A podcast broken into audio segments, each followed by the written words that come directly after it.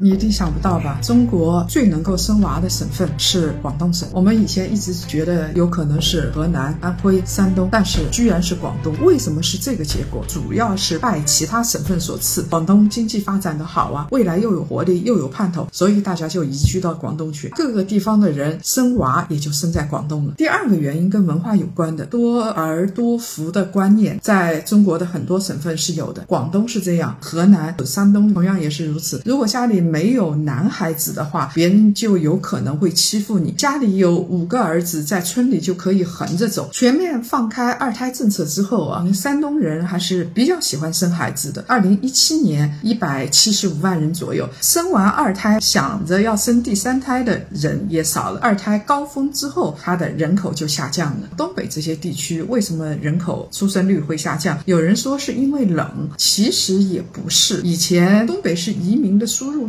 大家要闯关东，东北的人口之所以下降，并不是因为它的自然出生率很低，最主要的原因是东北人的流失，大部队南下实在是太多了。国内大家都有迁徙自由，所以你很难挡得住南下的步伐。